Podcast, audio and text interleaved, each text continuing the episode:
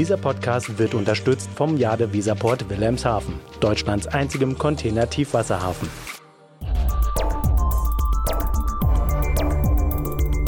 DVZ, der Podcast. Hallo und herzlich willkommen zu einer neuen Folge des DVZ Podcast. Ich bin Carla Westerheide und heute bei mir im Studio mein Chef und DVZ-Chefredakteur Sebastian Reimann. Hallo Sebastian. Hallo Carla, grüß dich.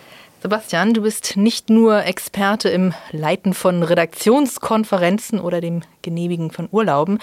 Nee, du weißt auch äh, ziemlich viel über das ganze Thema Schifffahrt. Äh, aus der Branche kommst du ja auch, beziehungsweise das Thema hast du betreut, bevor du zum Chefredakteur aufgestiegen bist.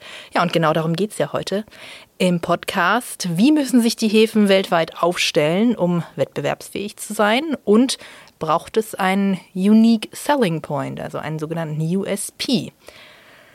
Sebastian, wir fangen heute an mit Bremerhaven, denn die haben gerade einen Hafenentwicklungsplan 2035 vorgestellt. Was steht denn da drin? Ja, vielleicht bevor ich zu den Inhalten komme, ähm, eine positive Nachricht kann man direkt vorweg äh, schicken. Sie haben es mal einigermaßen im Zeitplan geschafft, diesen, äh, dieses Hafenentwicklungskonzept, so heißt es ja in Bremen, ähm, dann auch zu veröffentlichen. Das ist ja nicht selbstverständlich in diesen Zeiten. Ähm, das ist schon mal ganz gut. Was steht drin? Äh, Sie wollen ordentlich Geld in die Hand nehmen. Äh, 500 Millionen Euro in den nächsten zehn Jahren, also 50 Millionen pro Jahr. Hört sich nach einer Menge Geld an, ist es ja auch für sich genommen, aber man muss dazu auch sagen, dass sie auch in den zehn Jahren davor die gleiche Summe ungefähr investiert haben. Also es ist jetzt nicht so, dass plötzlich das Füllhorn dort ausgeschüttet wird. Ähm, und wenn man inhaltlich reinschaut, ist es auch so, dass sie Kai-Anlagen erneuern möchten, dass sie ähm, ja, die Containerterminals erneuern möchten. Also da ist auch eine Menge sozusagen, um den Status quo überhaupt zu erhalten. Auch das klingt dann noch nicht so sehr nach Entwicklung, Weiterentwicklung, äh, großer Zukunftsvision. Und ähm, da sind aber auch einige Punkte drin. Also das Thema Digitalisierung, die haben ja einen Prozess gemacht, in dem sie viele äh, Stakeholder auch im Hafen befragt haben. Ähm, das lief so nach meiner Wahrnehmung auch insgesamt ganz gut. Ähm, wurde dort sehr kritisch auch diskutiert und da wurde auch rausgearbeitet, dass äh, die bremischen Häfen da durchaus Nachholbedarf haben. Das steht jetzt auch im Hafenentwicklungskonzept nochmal so mit drin als, ja, als große Baustelle. Wie sie das dann aber konkret machen möchten, ich glaube, da wird sich, äh, ja, wird auch noch eine ganze Menge Grips reinfließen müssen und auch noch, müssen auch noch Konzepte dann entstehen. Und da sind sie, glaube ich, auch nicht unabhängig von anderen Akteuren äh, entlang der Supply Chain, aber auch durchaus das Thema Kooperation mit anderen Häfen wird da sicherlich nochmal aufs Tableau kommen. Das heißt, erstmal steht drin zum Thema Digitalisierung, wir wollen digitalisieren, aber konkrete Anhaltspunkte oder überhaupt Punkte, wie Sie das tun wollen, stehen noch nicht drin. Nö, also ich glaube zumindest nicht so, wie man sich das vielleicht erhoffen würde. Ne? Vielleicht ist das auch zu viel verlangt. Ähm, das ist ja immer ein genereller Plan, das müssen ja so die großen Leitlinien sein, aber das ist ja auch das große Thema bei uns in Deutschland, glaube ich. Ähm, Papier ist geduldig, man kann viele Visionen irgendwie aufschreiben, aber man muss sie dann auch mit Leben äh, füllen. Was da, glaube ich, positiv ist, ist, dass sie eben wirklich diese kritische Bestandsaufnahme schon mal gemacht haben, das sehr klar rausgearbeitet haben. Aber die Punkte, die jetzt folgen, äh, müssen konkret, die ja, müssen dann auch noch folgen. Ähm, die Bremer Senatorin für Wissenschaft und Häfen, Claudia Schilling, die hat ja noch einen ganz anderen Aspekt da reingebracht. Die hat sich dann ja natürlich auch zu diesem äh, Entwicklungskonzept geäußert und hat, Zitat, das große Zukunftsthema ist auch für die Häfen die soziale Nachhaltigkeit gesagt. Also, das gilt ja jetzt nicht nur für Bremen und Bremerhaven, sondern das ist natürlich auch für die anderen Häfen was sind denn da die großen Baustellen, wenn man sich jetzt mal das ganze Thema Hafen so von ja, weit anschaut? Ja, das ist im Grunde der, der große Wandel unter dem Stichwort Nachhaltigkeit ähm, mit den diversen Aspekten, die man sich darunter vorstellen kann. Also der gesamte Hafenumschlag soll und muss nachhaltig werden. Da geht es in erster Linie erstmal um Emissionssenkung. Ähm, wir als Wirtschaftsnationen wollen klimaneutral werden und die Häfen spielen da offenbar auch eine sehr große Rolle. Ich habe das Thema ehrlich gesagt immer so ein bisschen äh, belächelt, dieses, warum muss gerade ein Hafen unbedingt jetzt irgendwie nachhaltig sein und, und Zero-Emission-mäßig unterwegs sein.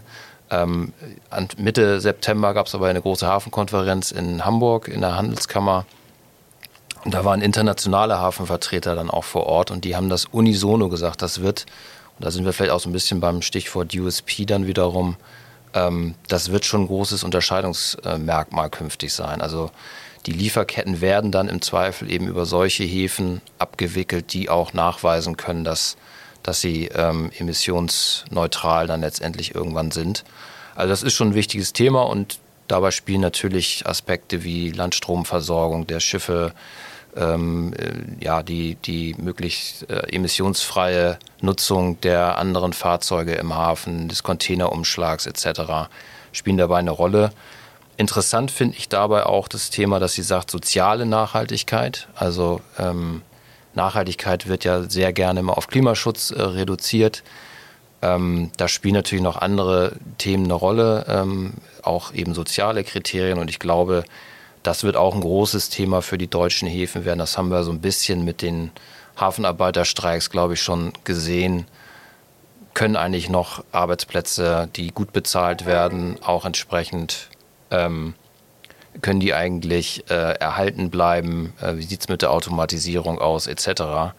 Ähm, all diese Dinge muss man dabei ja auch äh, im Blick behalten.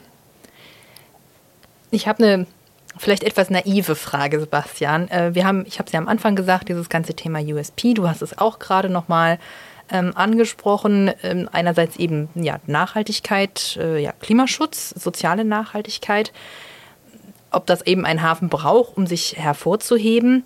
Aber ganz ehrlich, ist nicht eigentlich der Standort entscheidend? Also ich meine, wenn du nach Hamburg musst, dann, ob nur jetzt hier noch zwei Windräder mehr stehen oder nicht, wirst du nicht dann deine Ware nach Hamburg schicken und eben nicht nach Rotterdam, nur weil da eben diese zwei Windräder stehen, oder nicht? Grundsätzlich ist das sicherlich richtig. Ähm, an der Geografie kann man wenig ändern. Ähm, und wenn eine Ware eben eher weiß ich nicht, ins äh, natürliche Hinterland von Hamburg beispielsweise muss, dann wird man es auch möglichst über diesen Hafen routen. Jetzt darf man, glaube ich, nicht vergessen, dass wir in Europa natürlich ähm, nicht die ganz großen Distanzen haben. Das heißt, die Häfen so in dieser Nordrange, von der man dann immer spricht, liegen ja relativ nah beieinander. Und dementsprechend gibt es da dann eben auch diese Konkurrenz, die wir ja sehen, dass da Marktanteile auch mal wechseln, dass Waren auch mal eher über einen anderen Hafen geroutet werden, was in den vergangenen Jahren leider ähm, zum Schaden der deutschen Häfen war. Also die äh, Containerverkehre wurden ja deutlich stärker über die Westhäfen dann auch geroutet und die haben große Aufkommenssteigerungen verbucht. Ähm, also insofern, ja, das ist nicht ganz zu, äh, ganz zu vernachlässigen. Nichtsdestotrotz, glaube ich, haben Häfen auch immer die Chance, dann eben auch Waren an sich zu binden und, und Ladungsströme an sich zu binden, wenn sie denn gute Lösungen äh, anbieten, wenn sie konkurrenzfähig sind, also was Preise und Kosten etc. angeht. Und wie gesagt, wenn sie sich eben auch bei diesem Thema Nachhaltigkeit beispielsweise gut aufstellen, ähm, weil das konnte man auf der genannten Hafenkonferenz so raushören, das wird wohl schon ein Unterscheidungskriterium einfach künftig werden. Man kann ja immer viel wollen, man kann ja immer gerne nachhaltig werden und alles, aber es geht da gibt es ja immer noch so ein paar externe Faktoren, unter die auch ein Hafen das nicht umsetzen kann. Das eine ist das Thema Geld. Wo soll das Geld herkommen, um das alles umzusetzen? Und dann ist ja noch das zweite Thema ähm, Politik, weil ohne politischen Rückenwind gehen solche Großprojekte meistens ja auch nicht. Wie kann denn die Politik unterstützen oder besser noch, gibt es vielleicht konkrete Beispiele, wo die Politik unterstützt hat und es eben deswegen gut gelaufen ist? Naja gut, es gibt, es gibt positive Beispiele, glaube ich. Äh, wenn wir die IHTEC-Programme nehmen, da geht es ja in, der ersten, in erster Linie darum, ähm, die Häfen zu digitalisieren, Innovationen zu fördern etc. Die sind auch gut angenommen worden, so in Summe. Ähm, das Programm wurde auch verlängert. Also da ist schon eine ganze Menge gelaufen, auch von der bundespolitischen Seite. Wir haben dann eben auf der regionalen Ebene jetzt das, das Hafenentwicklungskonzept in Bremen. Wir haben den Hafenentwicklungsplan in Hamburg, der ja auch möglichst bald kommen soll, der noch ein bisschen auf sich warten lässt. Also da ist dann auch die lokale Politik sozusagen dann äh, mit dran. Ich glaube aber, dass künftig, also das ist ja auch das, was so ein bisschen rauskommt, der Hafen bekommt eine ganz andere Rolle. In, in der Vergangenheit war das in Anführungsstrichen relativ einfach. Güterumschlag, vor allen Dingen Containerumschlag aber auch Massengutumschlag etc. Und nun sollen sie eben auch große Energiedrehscheiben werden. Sie sollen noch stärker zu Industriestandorten werden. Sie sollen, sie sollen sich ganz andere Industrien im Zweifel ansiedeln.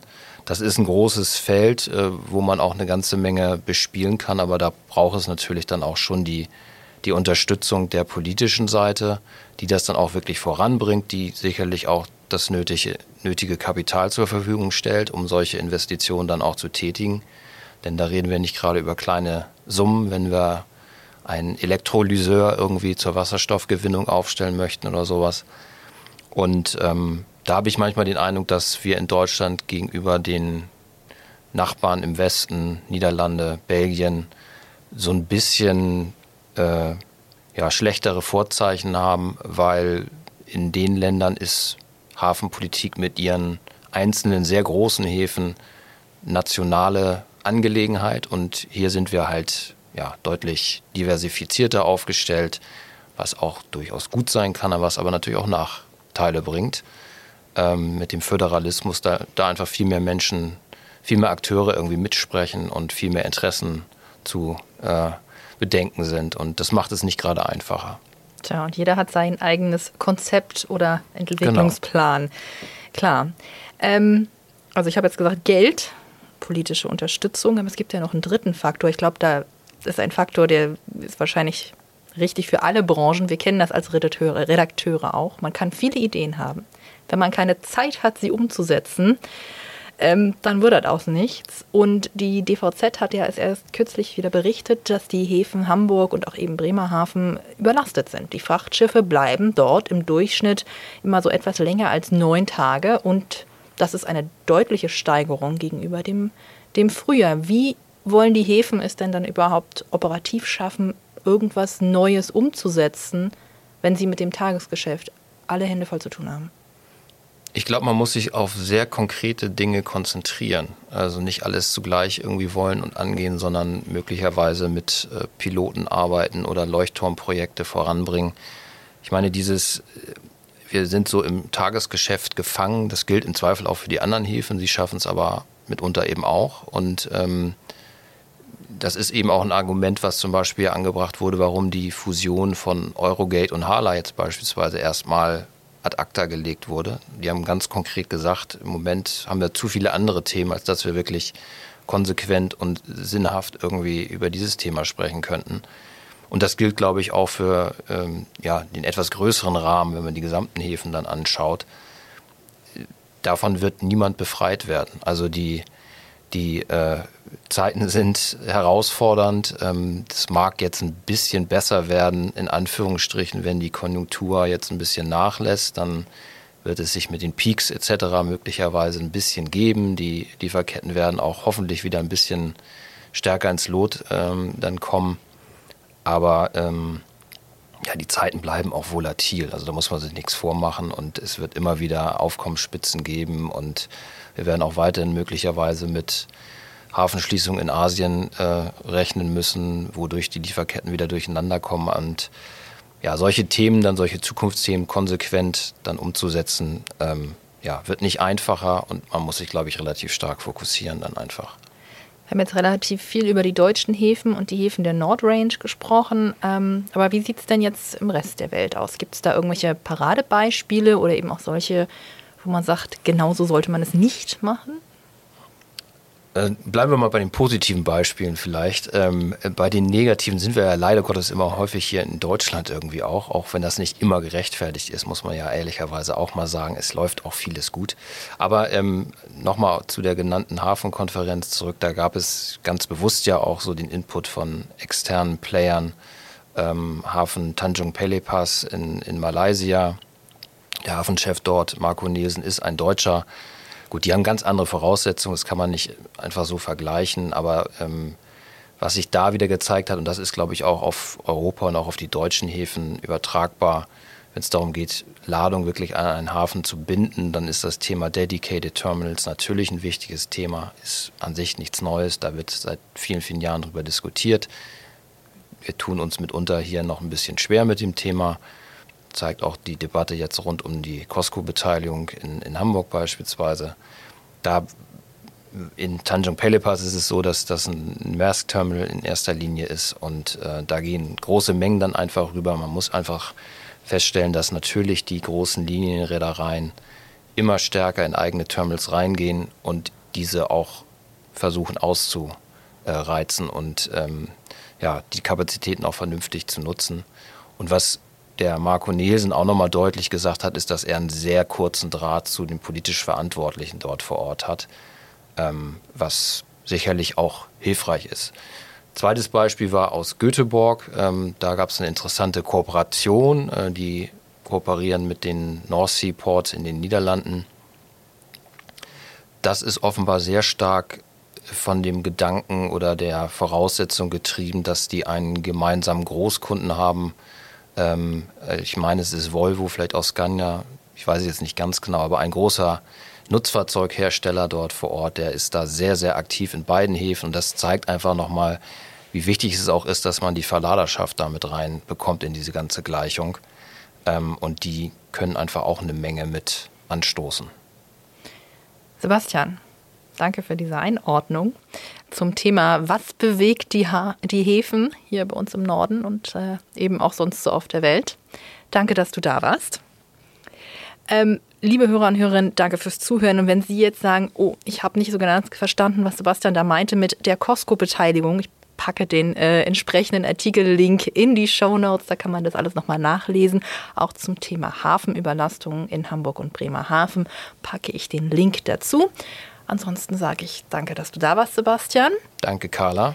Vielen Dank fürs Zuhören. Und äh, ja, wenn Ihnen dieser Podcast gefallen hat, können Sie ihn jederzeit auf allen gängigen Podcast-Plattformen abonnieren. Verpassen nie mehr eins unserer spannenden Updates aus der Welt der Logistik. Natürlich freuen wir uns auch über Bewertungen auf den Plattformen sowie über Feedback. Sie können mit mir oder mit einem anderen Kollegen bezüglich dieser oder einer anderen Podcast-Folge in Kontakt treten. Äh, am besten per E-Mail unter redaktion.dvz.de. Ja, und wir hören uns in zwei Wochen wieder. Schauen Sie in der Zwischenzeit doch mal auf unseren anderen Plattformen vorbei. In den sozialen Netzwerken finden Sie uns auf Facebook, Facebook Twitter, LinkedIn und Instagram. Ich bin Carla Westerheide. Vielen Dank fürs Zuhören. Bleiben Sie gesund. Dieser Podcast wurde unterstützt vom Jade Weserport Wilhelmshaven, Deutschlands einzigem Container-Tiefwasserhafen.